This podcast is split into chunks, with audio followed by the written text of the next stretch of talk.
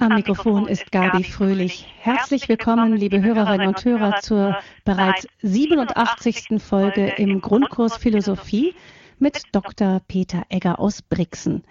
Mit dabei sind auch die Hörerinnen und Hörer von Radio Maria Südtirol, die ich ebenfalls ganz herzlich begrüße. In den vergangenen Folgen des philosophischen Grundkurses bei Credo sind wir bereits in das große Zeitalter der Renaissance eingetaucht und haben von Dr. Egger gehört, wie die neu aufkommenden Naturwissenschaften das Weltbild der Zeit beeinflusst haben. Der Name, der uns dabei als allererstes einfällt, wenn wir an diese Umwälzungen denken, ist Galileo Galilei. Galileo Galilei gilt als eine Symbolfigur für modernes, aufgeklärtes Denken gegenüber einer starren Kirche, die an überholten Vorstellungen von der Welt krampfhaft festhielt. So ist jedenfalls das Klischee. Um diesen sehr spannenden Fall Galileo Galilei geht es heute im Grundkurs Philosophie. Und dazu begrüße ich zugeschaltet aus Brixen in Südtirol Dr. Dr. Peter Egger. Ich grüße Sie. Guten Abend, Dr. Egger. Guten Abend, Frau Fröhlich. Dr. Egger, wir sind ganz gespannt auf diesen berühmten Fall Galileo Galilei, wie Sie uns den schildern und einbetten werden in die Zeitgeschichte, in die Philosophiegeschichte. Und ich übergebe nun sehr gerne das Wort an Sie, Dr. Egger, damit wir danach noch mit Ihnen ins Gespräch kommen können. Liebe Hörerinnen und Hörer, ich darf Sie auch meinerseits sehr herzlich zu dieser heutigen Sendung begrüßen und ich bedanke mich auch für die lieben Worte von Frau Fröhlich, die uns schon ein wenig eingeführt hat in die Thematik des heutigen Abends. Bevor ich mit meinen Ausführungen beginne, darf ich Sie bitten, dass wir miteinander ein Gebet sprechen, damit der Geist Gottes uns durch diese Sendung begleiten möge. Im Namen des Vaters und des Sohnes und des Heiligen Geistes. Amen. Komm, Heiliger Geist, und erfülle die Herzen deiner Gläubigen und entzünde in ihnen das Feuer deiner Liebe. Sende aus deinen Geist und alles wird neu geschaffen und du wirst das Angesicht der Erde erneuern. Dann wenden wir uns auch an die Mutter Gottes und bitten sie um ihr fürbittendes Gebet. Gegrüßet seist du, Maria, voll der Gnade, der Herr ist mit dir, du bist gebenedeit unter den Frauen, und gebenedeit ist die Frucht deines Leibes, Jesus. Heilige Maria, Mutter Gottes, bitte für uns Sünder, jetzt und in der Stunde unseres Todes. Amen. Dann wollen wir uns auch an die Engel wenden und sie um ihren Schutz und um ihr Geleit bitten. Engel Gottes, unsere Beschützer, denen des höchsten Vaterliebe uns anvertraut hat, erleuchtet, beschützt, regiert und leitet uns. Amen. Und dann wenden wir uns auch an einige Heilige und Selige, die sich in besonderer Weise mit philosophischen Fragen aus christlicher Sicht beschäftigt haben. Heiliger Augustinus, bitte für uns. Heiliger Thomas von Aquin, bitte für uns. Heilige Edith Stein, bitte für uns. Seliger Kardinal Newman, bitte für uns. Und Heiliger Papst Johannes Paul II, bitte für uns. Im Namen des Vaters und des Sohnes und des Heiligen Geistes. Amen. Liebe Hörerinnen und Hörer, Frau Fröhlich hat schon darauf hingewiesen, dass wir uns heute wieder mit der Renaissance beschäftigen. Es handelt sich dabei um eine philosophische Strömung im 15. und 16. Jahrhundert. Es ist der Beginn einer neuen Zeit und in allen Bereichen kam es zu großen Umwälzungen. Und auch in der Naturwissenschaft hat sich eine ganze Menge getan. Man hat nun nach neuen Methoden gesucht, um die Natur besser zu erfassen, aber auch um die Natur mehr und mehr zu beherrschen. Da kam es zunächst einmal zur Methode der Mathematik, die zu einer Universalmethode ausgebaut wurde. Man hat also versucht, alle Bereiche mit Hilfe der Mathematik genauer zu erfassen. Dann kam es aber auch zur Entwicklung des Experiments. Man hat verschiedenste Beobachtungen und Versuche angestellt, um auf diese Art und Weise mit Hilfe des Experiments die Natur in ihren Abläufen besser erkennen zu können.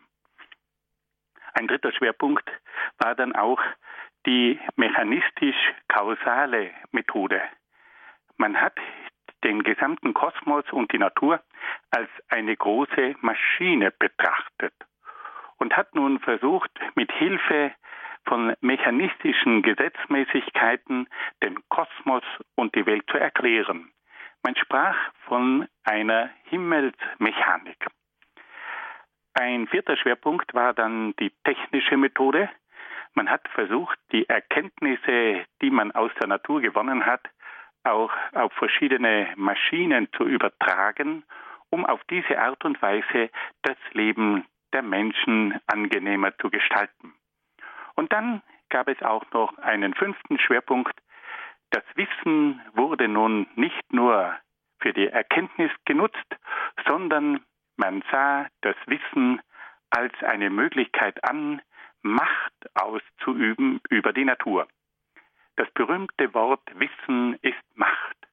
Das hat das wissenschaftliche Denken der Renaissance geprägt. Wir haben dann ganz kurz über einige Vertreter schon gesprochen, über Leonardo da Vinci, das große Universalgenie, einer der ganz großen technischen Pioniere dieser Zeit. Wir haben dann gehört auch von Nikolaus Kopernikus, der das Weltbild regelrecht revolutioniert hat. Er hat nämlich gesagt, dass sich die Erde um die Sonne bewegt und nicht die Sonne um die Erde. Ein weiterer ganz großer Astronom war dann auch Johannes Kepler. Wir haben von ihm letztes Mal auch einiges aus seinem Leben erfahren und von seinen berühmten Keplerschen Gesetzen. Das wichtigste dieser Gesetze besagt, dass die Umlaufbahn der Erde um die Sonne nicht kreisförmig ist, sondern dass es sich bei dieser Umlaufbahn der Erde um die Sonne um eine Ellipse handelt. Und das bedeutet, dass man mit Hilfe dieser ellipsenförmigen Umlaufbahn verschiedenste Dinge besser erklären konnte, unter anderem auch die Jahreszeiten. Nun kommen wir nach dieser kurzen Wiederholung zu diesem Mann, den wir heute ein bisschen genauer kennenlernen wollen, nämlich zu Galileo Galilei. Ich darf Ihnen zunächst einmal etwas aus seinem bewegten Leben erzählen. Galileo Galilei wurde 1564 in Pisa geboren. Wir alle kennen die Stadt mit dem schiefen Turm. In dieser Stadt an der Tyrrhenischen Küste von Italien hat also Galileo Galilei das Licht der Welt erblickt. Seine Familie ist dann aber schon sehr bald von Pisa nach Florenz gezogen. Florenz, die Hauptstadt der Toskana, war die Wiege der Renaissance. Dort lebten die großen Künstler, dort lebten hervorragende Wissenschaftler und dort gab es auch die berühmte Familie der Medici, das waren reiche Bankiers, die als Förderer und Mäzene der Kunst, der Kultur und der Wissenschaft in Erscheinung traten. In Florenz hat der junge Galileo Galilei Naturwissenschaft und Medizin studiert. Und dann bekam er eine Berufung als Professor an die berühmte Universität von Padua. Dort hat er dann von 1592 bis 1610 gewirkt.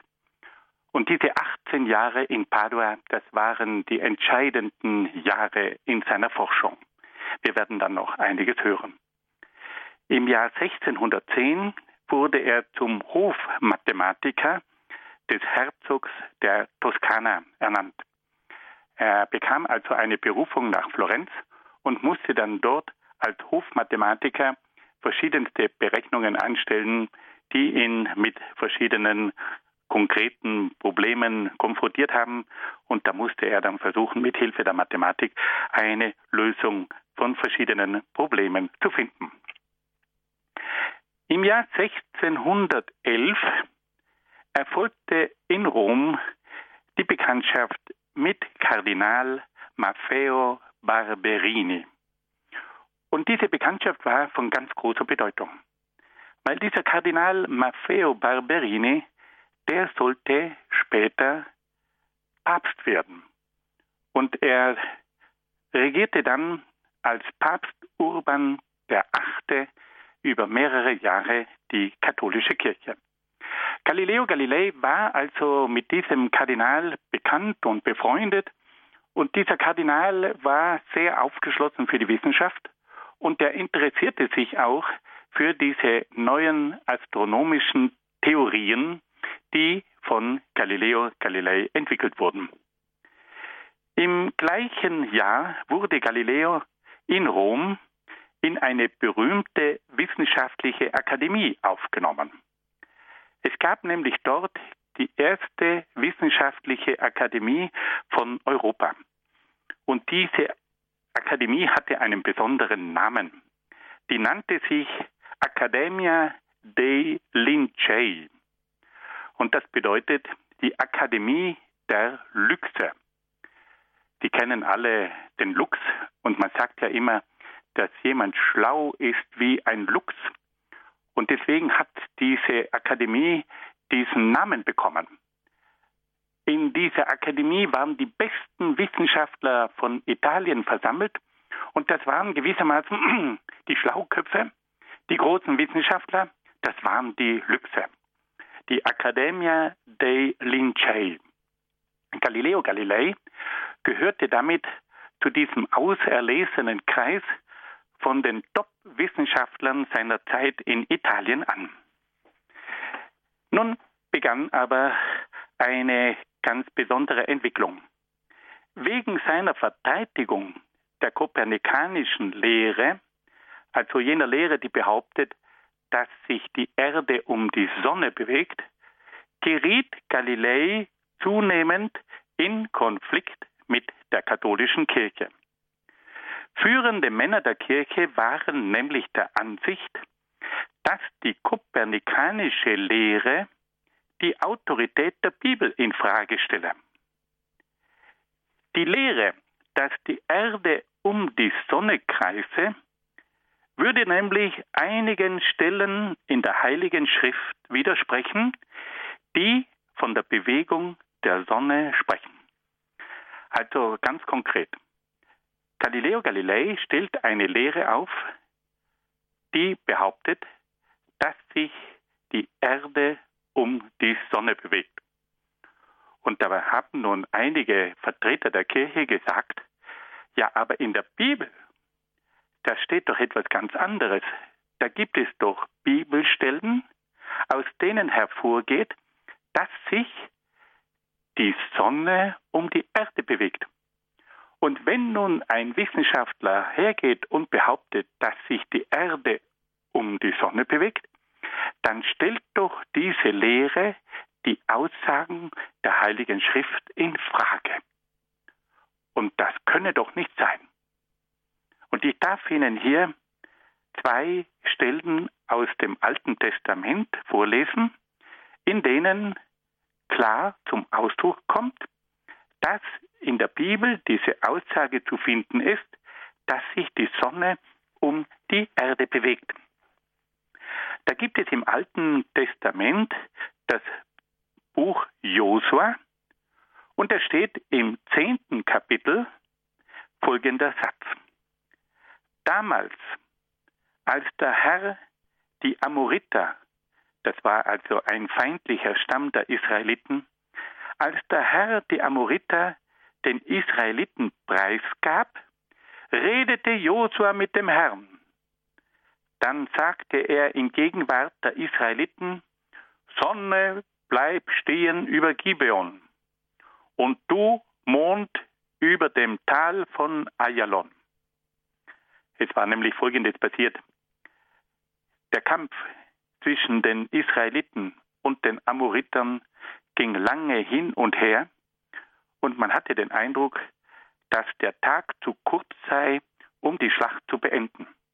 Und nun bittet Josua Gott, dass er die Sonne still stehen lassen solle, um auf diese Art und Weise die Zeit des Kampfes noch zu verlängern.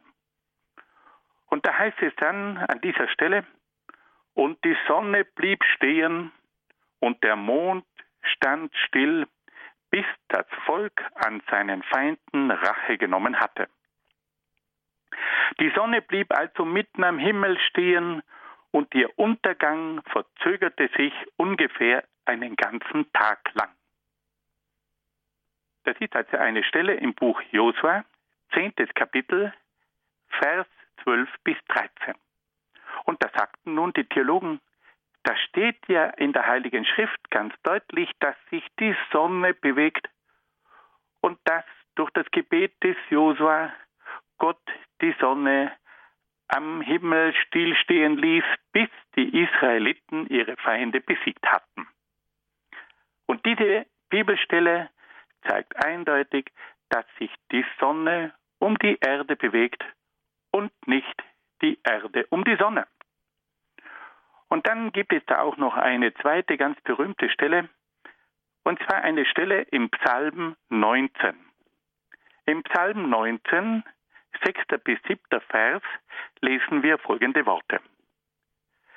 Dort hat er, also Gott, der Sonne ein Zelt gebaut. Sie tritt aus ihrem Gemach hervor wie ein Bräutigam. Sie frohlockt wie ein Held und läuft ihre Bahn. Am einen Ende des Himmels geht sie auf und läuft bis ans andere Ende.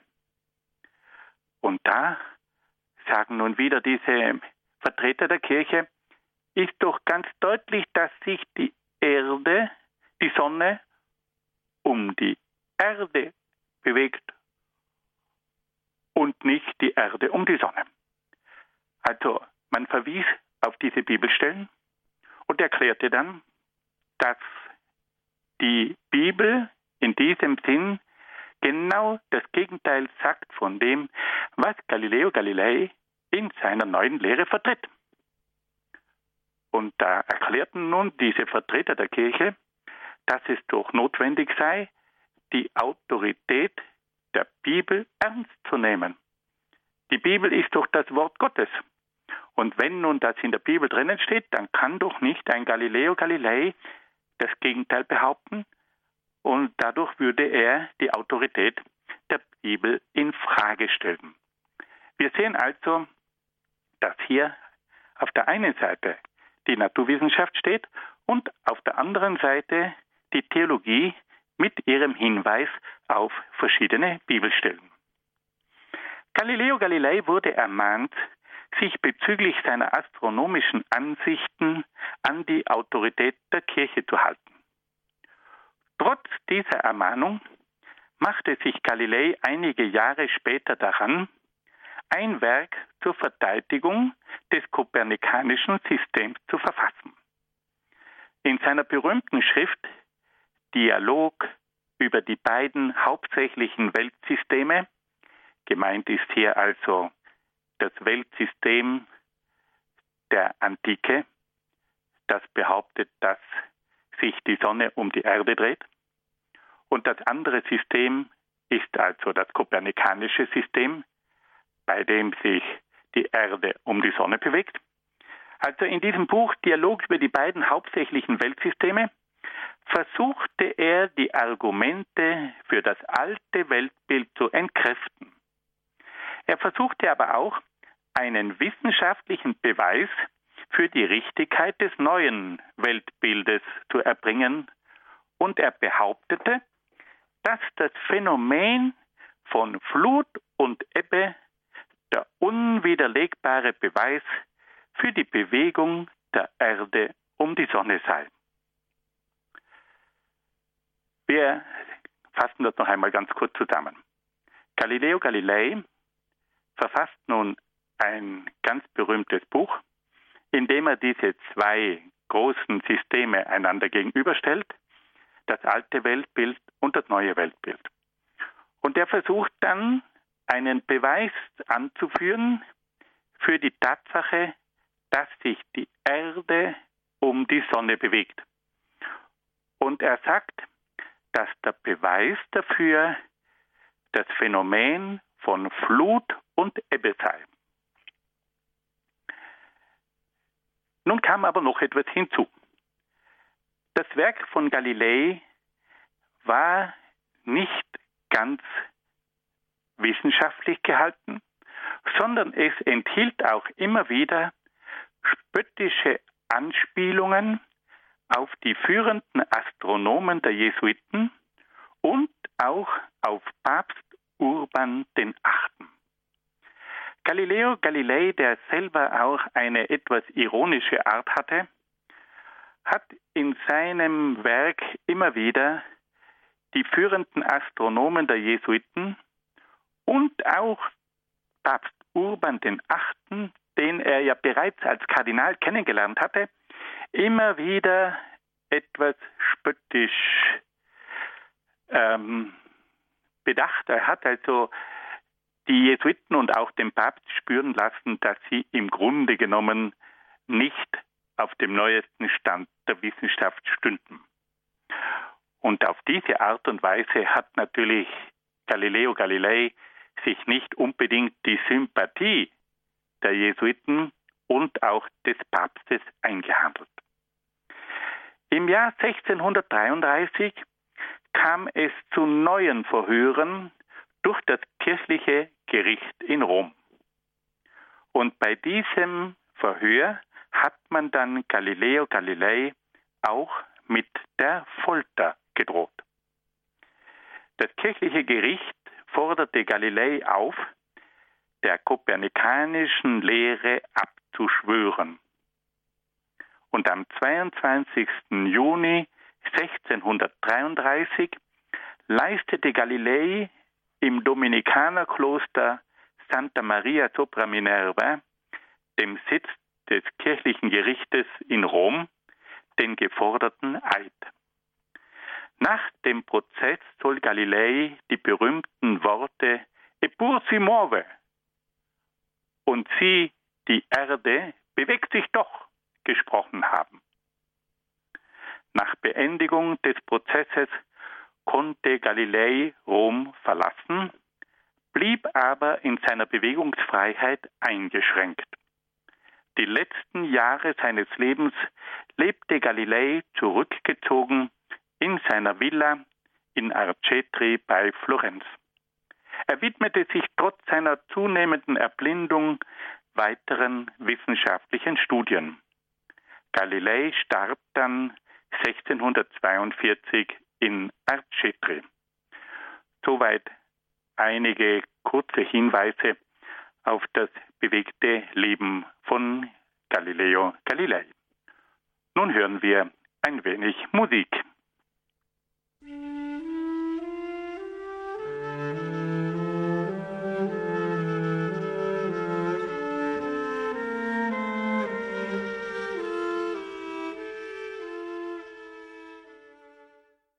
Haben eingeschaltet in der Credo-Sendung mit dem Grundkurs Philosophie. Wir hören heute die 87. Folge.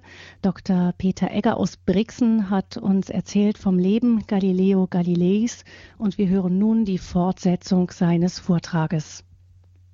Liebe Hörerinnen und Hörer, wir haben nun einige Daten aus dem Leben von Galileo Galilei gehört und wir wollen uns nun noch ein wenig mit dem sogenannten Fall Galileo Galilei beschäftigen.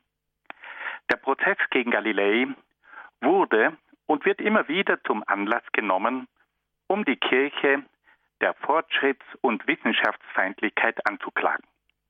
Häufig werden dabei verschiedene Ursachen und Begleitumstände zu wenig berücksichtigt, die zu diesem Prozess geführt haben. Aus diesem Grund ist es für eine objektivere Beurteilung des Falles von Galileo Galilei unerlässlich, auf gewisse Ursachen und Umstände hinzuweisen.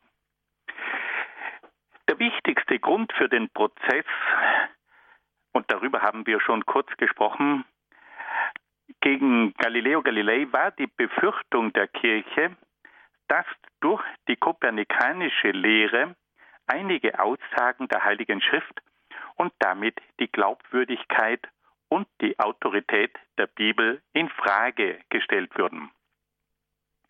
Ein zweiter Grund für den Prozess war auch die streitsüchtige und arrogante Art von Galileo Galilei, der sich durch spöttische und verletzende Bemerkungen viele Kirchenmänner und sogar den Papst zu Feinden gemacht hatte. Und ein dritter Prozess für de, äh, ein dritter Grund für den Prozess war auch die falsche Begründung, die das neue Weltbild erklären sollte. Galileo Galilei hatte behauptet, dass die Bewegung der Erde um die Sonne durch das Phänomen von Ebbe und Flut bewiesen werden.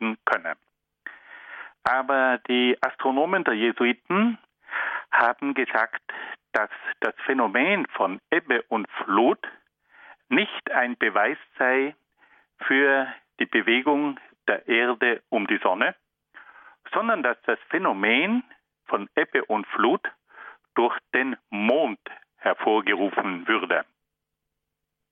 Wir können also sagen, dass Galileo Galilei das richtige System vertreten hat, aber dass seine Begründung falsch war. Es war also nicht so, dass diese Männer der Kirche sich nicht mit den Argumenten von Galileo Galilei auseinandergesetzt hätten. Die Jesuiten hatten damals hervorragende Astronomen, die die Theorien von Galileo Galilei sehr aufmerksam studiert haben. Und die haben dann Galileo Galilei auf seinem ureigenen Gebiet widersprochen. Sie haben ihm klar und deutlich zu verstehen gegeben, dass seine Beweisführung für die Richtigkeit des kopernikanischen Systems nicht zutreffend sei. Sie haben ihm klar gemacht, dass sein Beweis anhand von Ebbe und Flut nicht zutreffe, weil nämlich Ebbe und Flut durch den Mond erklärt wird und nicht durch die Bewegung der Erde um die Sonne. Und so können wir also sehen, dass man diese Theorie von Galileo Galilei nicht nur aus biblischen Gründen nicht akzeptiert hat, sondern dass man auch seine Beweisführung für nicht stichhaltig betrachtet hat. Das muss auch einmal gesagt werden. Die Kirche hatte also nicht nur theologische Argumente ins Feld geführt, sondern sie hatte auch den naturwissenschaftlichen Beweis für die für das kopernikanische Weltbild nicht akzeptiert. Und wir müssen heute sagen, dass damit die Jesuiten recht hatten. Und es ist interessant, dass der Beweis für das kopernikanische System erst viel später geführt wurde. Erst im Jahr 1728 ist es einem englischen Astronomen, nämlich Bradley, gelungen, den eindeutigen Beweis für die Bewegung der Erde zu liefern. Wir müssen aber gleichzeitig auch darauf hinweisen, dass in diesem Prozess auch die Kirche ihre Fehler begangen hat. Der erste Fehler war der, dass sich die Kirche zur Schiedsrichterin in naturwissenschaftlichen Fragen, also als Schiedsrichterin präsidiert hat. Die Kirche hat nicht die Aufgabe, in naturwissenschaftlichen Fragen als Schiedsrichterin aufzutreten. Die Kirche kann bei naturwissenschaftlichen Fragen Stellung nehmen, wenn dadurch ethische Fragen berührt werden oder wenn durch naturwissenschaftliche Theorien die Religion als solche in Frage gestellt wird. Aber die Kirche hat nicht die Aufgabe darüber zu entscheiden, welche astronomische Theorie zutreffend ist. Und da muss man sagen, war das Verhalten der Kirche nicht sehr glücklich. Und es kam dann auch noch eine zweite Sache ins Spiel. Man hat damals Galileo Galilei bei seinen Verhören mit der Folter gedroht. Man hat also Galileo Galilei nicht gefoltert, aber man hat ihm die Folterwerkzeuge gezeigt. Und auch das ist eine Methode, die man aus christlicher Sicht niemals gutheißen kann.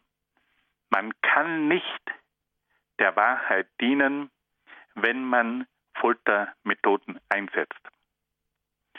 Und diese zwei Punkte, dass also die Kirche sich zur Schiedsrichterin in naturwissenschaftlichen Fragen aufgeworfen hat und die Tatsache, dass hier ein kirchliches Gericht Galileo Galilei mit der Folter gedroht hat, das sind zwei Dinge, die waren absolut nicht in Ordnung.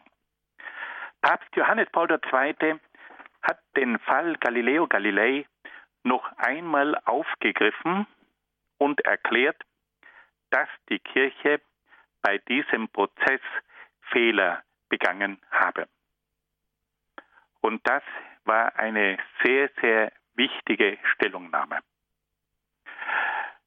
Johannes Paul II., der hatte immer den Mut, auch die heißen Eisen anzufassen.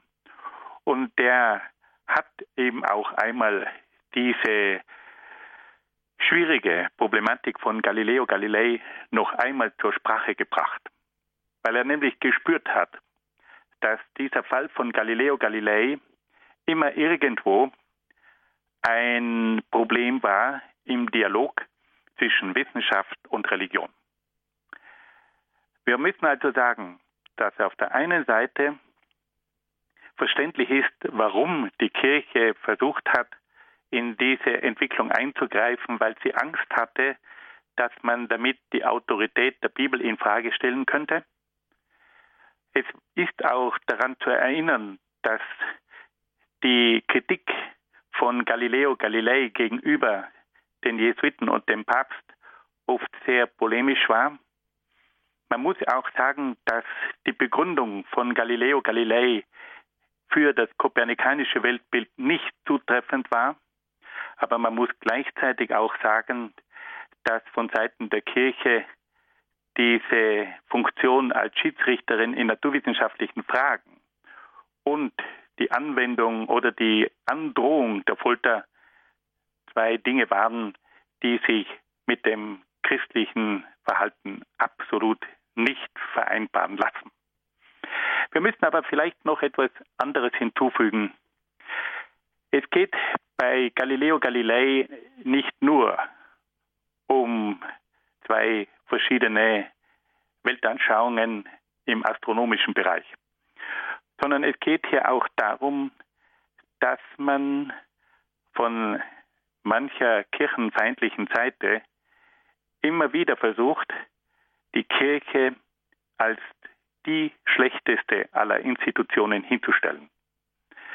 Man wird nicht müde, die Kirche in sämtlichen Bereichen anzugreifen. Und einer dieser Bereiche ist eben auch die Wissenschaft. Und da müssen wir schon einmal sagen, dass es im Bereich der Kirche und auch im Bereich der Wissenschaft sehr wohl praktizierende Christen gegeben hat. Es ist nicht so, dass Christen sozusagen die letzten Tölpel sind, die von den Dingen nichts verstehen. Es sei nur einmal daran erinnert, dass ein Kopernikus immerhin ein katholischer Priester war. Es sei daran erinnert, dass ein Kepler ein tiefgläubiger Protestant war. Es sei daran erinnert, dass ein Galileo Galilei ein praktizierender Katholik war. Und es sei auch daran erinnert, dass Isaac Newton, der vierte große Astronom in dieser Zeit, ein tiefgläubiger anglikanischer Christ war. Also das waren nicht Leute, die sozusagen im Widerspruch zum christlichen Glauben standen, sondern das waren durchaus Wissenschaftler, die sich zum christlichen Glauben bekannten. Und es ist also durchaus möglich, ein bekennender Christ und ein großer Wissenschaftler zu sein. Das muss einmal in aller Deutlichkeit gesagt werden. Weil sonst entsteht nämlich immer der Eindruck, ein Christ, das kann nur ein Tölpel sein, der geht nicht mit der Zeit, der versteht nichts von Wissenschaft. Die Christen und dann vor allem die Katholiken, das ist doch wohl das Letzte. So ist es nicht. Und wir müssen sagen, dass es auch in der heutigen Wissenschaft sehr wohl große gläubige Menschen gibt. Und es ist nicht so, dass man dem Glauben abgeschworen haben muss, um Wissenschaftler sein zu können. Das muss in aller Klarheit einmal gesagt werden. Wir wollen dann noch ein wenig eingehen auf die Grundaussagen von Galileo Galilei im wissenschaftlichen Bereich. Galileo Galilei hat das berühmte Wort ausgesprochen, La natura escrita in lingua matematica. Die Natur ist in wissenschaftlich, in mathematischer Sprache geschrieben. Ein wunderbares Wort. Er sagt also, wenn man das Buch der Natur aufschlägt, dann kann man feststellen, dass dieses ganze Buch ein mathematisches Buch ist. Und wir müssen sagen, dass das auch zutreffend ist. Wenn man die Gesetze der Natur begreifen will, dann braucht man die Mathematik. Die Mathematik ist der Schlüssel, mit dem man die Natur wissenschaftlich entschlüsseln kann. Galileo Galilei war sich allerdings auch dessen bewusst, dass man mit der Mathematik nicht die ganze Natur erfassen kann. Er war sich dessen bewusst, dass die Mathematik nur eine bestimmte Dimension der Natur erfassen kann. Das, was man berechnen kann, das, was man wägen kann, das, was man beobachten kann, das, was man durch Experimente erfassen kann, das kann man mathematisch sehr wohl erfassen und in verschiedene Formeln und Gleichungen gießen.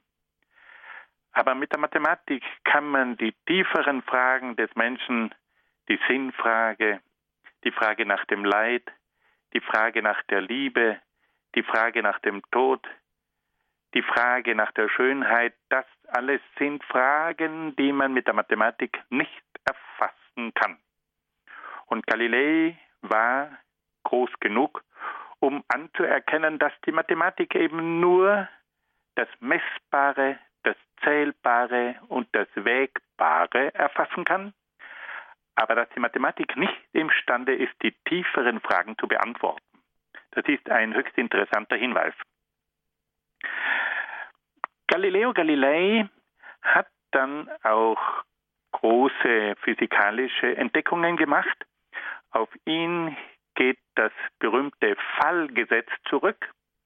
Und da wird ja geschildert, dass er sich auf den schiefen Turm von Pisa begeben habe und dass er von dem überhängenden Teil des Turmes aus dann verschiedene Gegenstände in die Tiefe fallen ließ und dann versucht hat, mit Hilfe von Uhren diese Zeit des Falles zu berechnen und dann konnte er zu bemessen.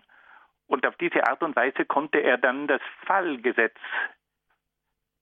formulieren und in eine mathematische Formel bringen.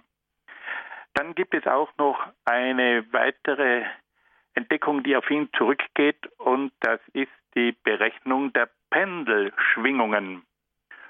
Und auch die geht auf die Zeit in Pisa zurück. In, Im Dom von Pisa befindet sich unter der mächtigen Kuppel ein riesiger Luster. Und diesen Luster hat dann Galileo Galilei in eine Pendelbewegung versetzt und er konnte dann beobachten, wie die Schwingungen dieses riesigen Lusters mit der Zeit immer mehr abnahmen und wie dann die Ausschläge dieser Schwingungen immer mehr und mehr zurückgingen, bis dann schließlich dieses Pendel in Form von einem Luster unter der Kuppel von im Dom zu Pisa zum Stillstand kamen. Und diese Oszillationen, diese Ausschwingungen, die hat er dann in ein Gesetz gebracht und das ist das Gesetz der Pendelschwingungen. Galileo Galilei hat dann auch noch eine atomistische Auffassung der Materie vertreten. Die atomistische Auffassung der Materie war ja nicht etwas ganz Neues. Bereits in der Antike kannte man die Atomtheorie und die wurde damals von dem bekannten Naturphilosophen Demokrit entwickelt. Aber nun hat in der Neuzeit sich die Naturwissenschaft auch wieder mit dieser Theorie auseinandergesetzt. Man versuchte also die gesamte Materie aus Atomen zu erklären oder von den Atomen her zu erklären und hat damit einen Ansatz entwickelt, der heute noch spürbar ist. Die ganz großen Entdeckungen gelangen Galileo Galilei aber im Bereich der Astronomie. Galileo Galilei hatte den großartigen Einfall, ein Fernrohr zu bauen, um damit den Himmel zu beobachten. Die ersten Fernrohre wurden damals in Holland entwickelt und Galileo Galilei hat von diesen Fernrohren gehört und er hat dann selbst ein solches Fernrohr gebaut, hat das noch weiterentwickelt und er schaffte es, ein Fernrohr zu bauen, das eine Vergrößerung, eine 30-fache Vergrößerung ermöglichte. Und nun hat er in Padua zum ersten Mal so ein Fernrohr auf den Himmel ausgerichtet. Und Sie können sich vorstellen, was nun durch diese 30-fache Vergrößerung sich für einen Blick eröffnet hat. Das muss ein gewaltiger Augenblick gewesen sein. Galileo Galilei war der Erste, der die Kraterlandschaft des Mondes und die Mondphasen beobachten konnte.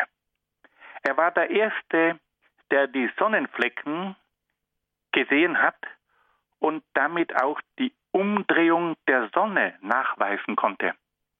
Er war der Erste, der damals die Gläser dieses Fernrohrs mit Ruß beschwärzt hat, um auf diese Art und Weise in die Sonne schauen zu können.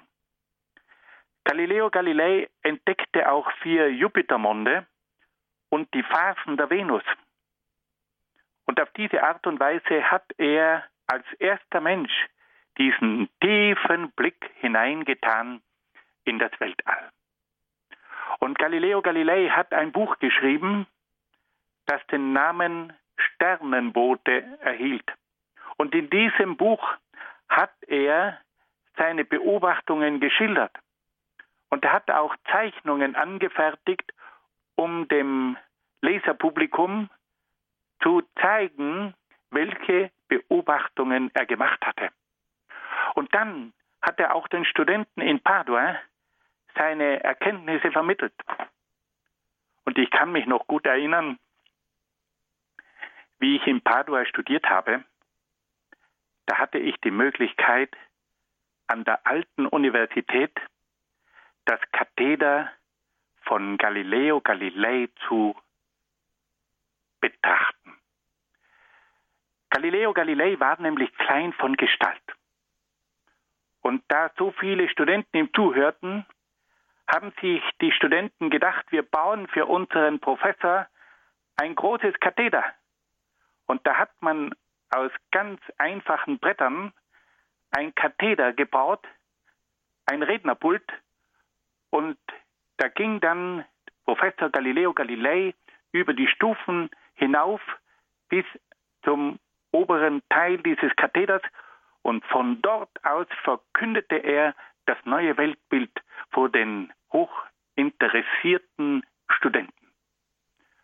Und wenn man da dieses Katheder betrachtet und sich vorstellt, dass von diesem Katheder aus an der Universität von Padua das kopernikanische Weltbild zum ersten Mal vor vielen Hunderten von Studenten verkündet wurde, dann spürt man, dass man hier etwas ganz Besonderes vor sich hat.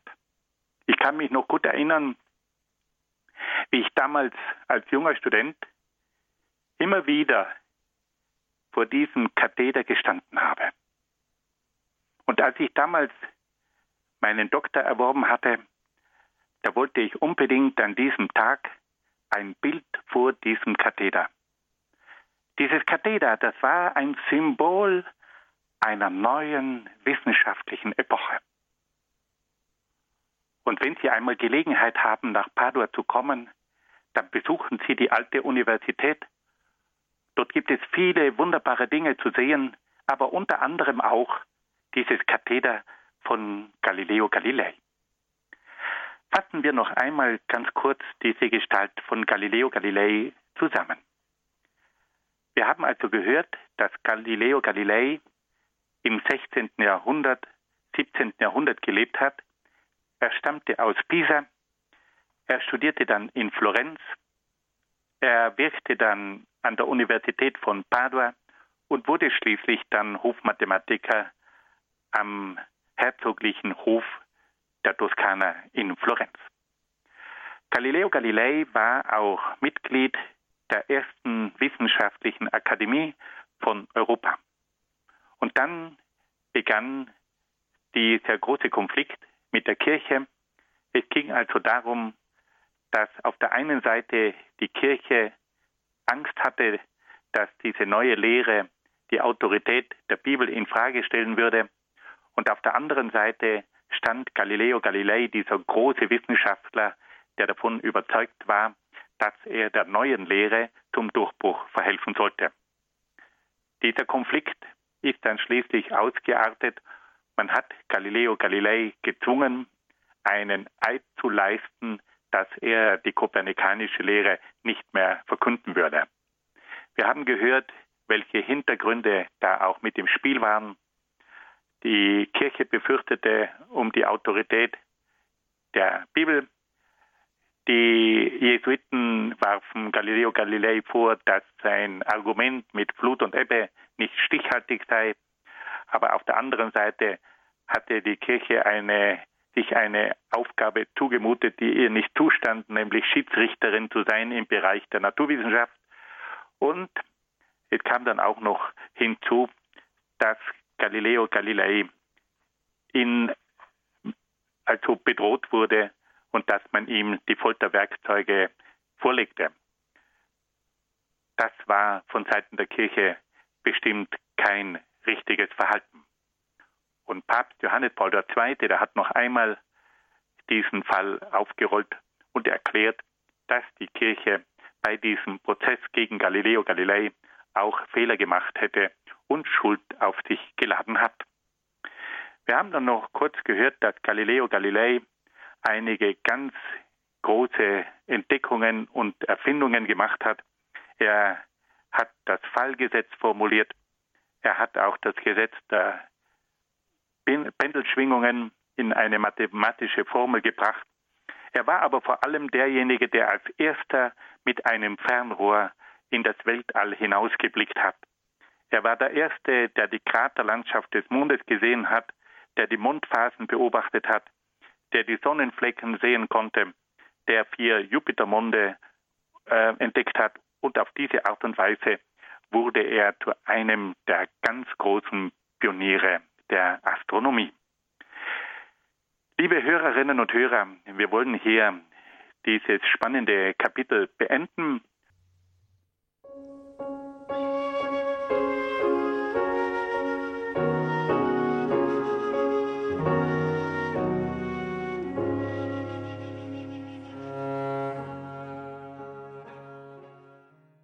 Sie haben eingeschaltet in der Credo-Sendung bei Radio Horeb mit dabei auch die Hörerinnen und Hörer von Radio Maria Südtirol. Wir haben den Grundkurs Philosophie fortgesetzt mit der 87. Folge und Dr. Peter Egger aus Brixen hat uns berichtet über den Fall Galileo Galilei. Ein spannender Fall. Vielen herzlichen Dank. Ähm, für Dr. Egger für Ihre Ausführungen. Herzlichen Dank. Man stellt sich ja die Frage, heutzutage ist es ja eigentlich ganz üblich, dass wir das kopernikanische Weltbild zugrunde legen, unseren, ja, unserem ganzen Denken, auch im religiösen macht uns das ja heutzutage überhaupt keine Probleme mehr.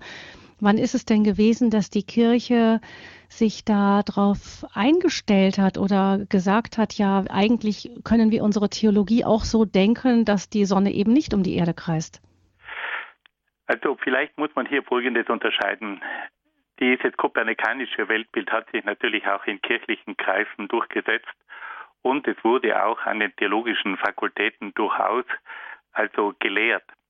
Etwas anderes ist dann die offizielle Stellungnahme des kirchlichen Lehramtes. Hier können wir eines sagen, dass dieses Thema gewissermaßen äh, beiseite geschoben wurde und man hat sich dann erst sehr spät wieder einmal zu diesem Thema gemeldet und dann das kopernikanische Weltbild als solches anerkannt.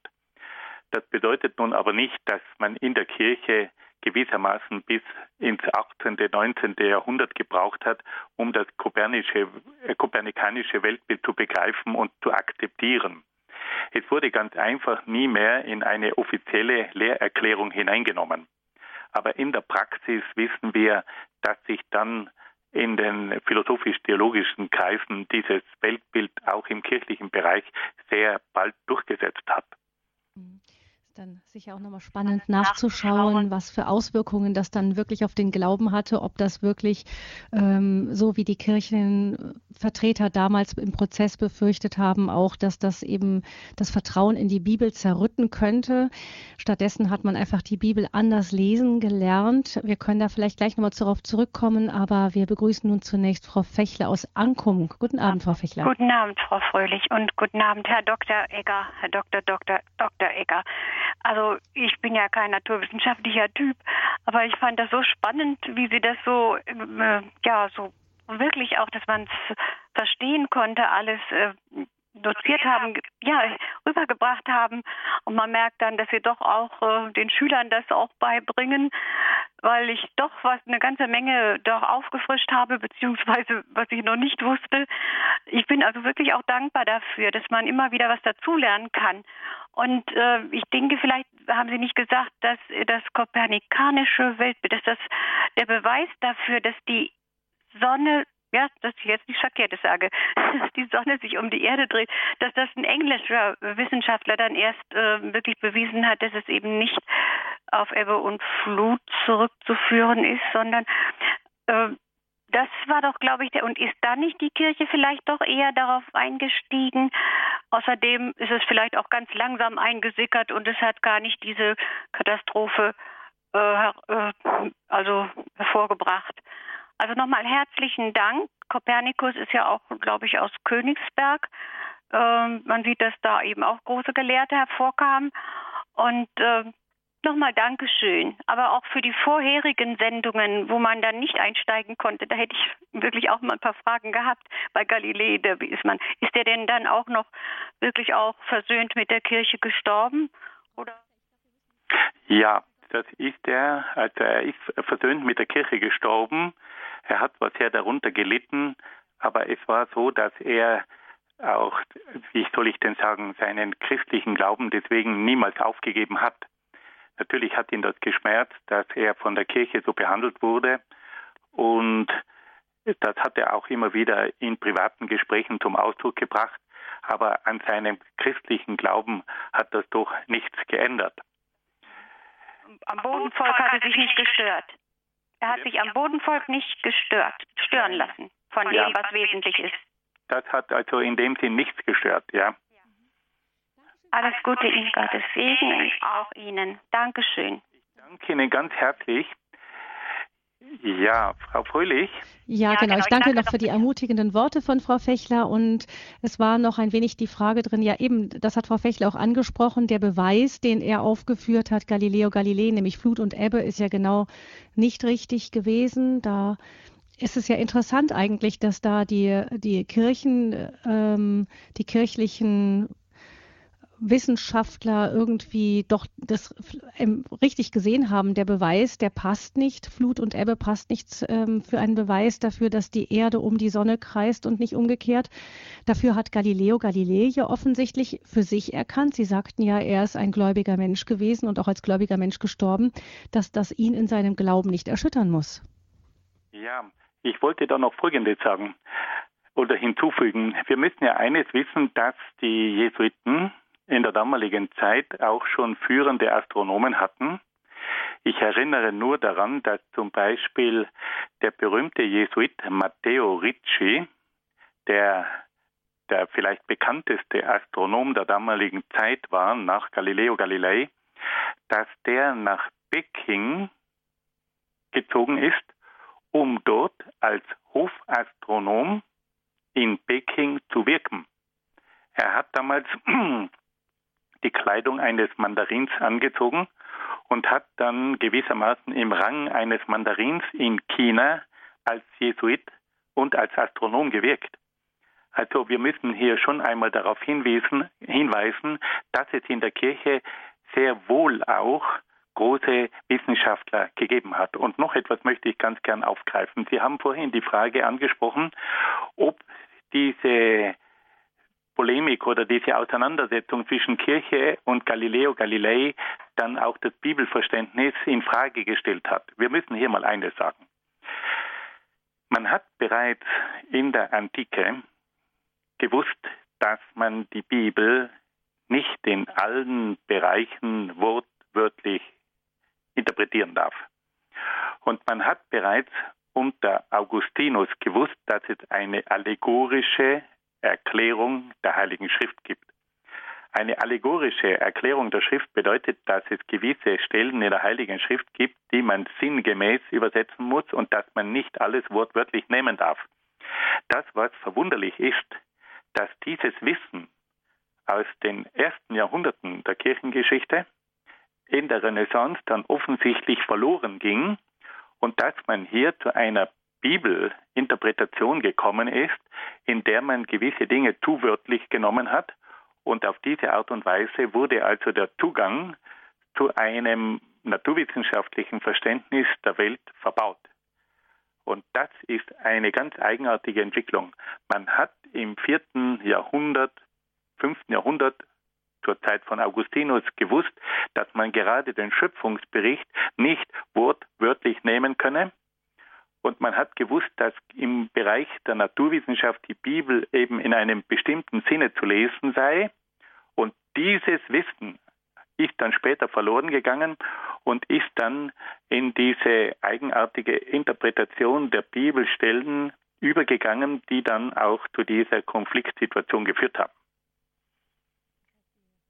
Veränderungen der Naturwissenschaften eben ihre Herangehensweise an die Bibel nochmal neu angedacht, sondern man hat sich zurückbesonnen auf das, was schon frühe Christen über die Bibel gewusst haben. Ein spannendes Feld, Dr. Egger, auch eine spannende Zeit, die Renaissance. Wo geht es, womit geht es in der nächsten Sendung weiter?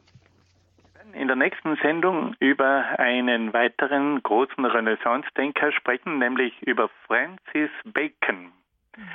Das war ein englischer Philosoph und der hat den berühmten Satz geprägt, Wissen ist Macht. Mhm. Und da wollen wir dann auch über einige Dinge nachdenken, zu welchen Konsequenzen dieser Satz geführt hat. Weil wenn Wissen nicht nur der Erkenntnis dient, sondern auch zur Herrschaft über die Natur, dann hat das verständlicherweise seine Auswirkungen. Und darüber wollen wir das nächste Mal dann einiges hören.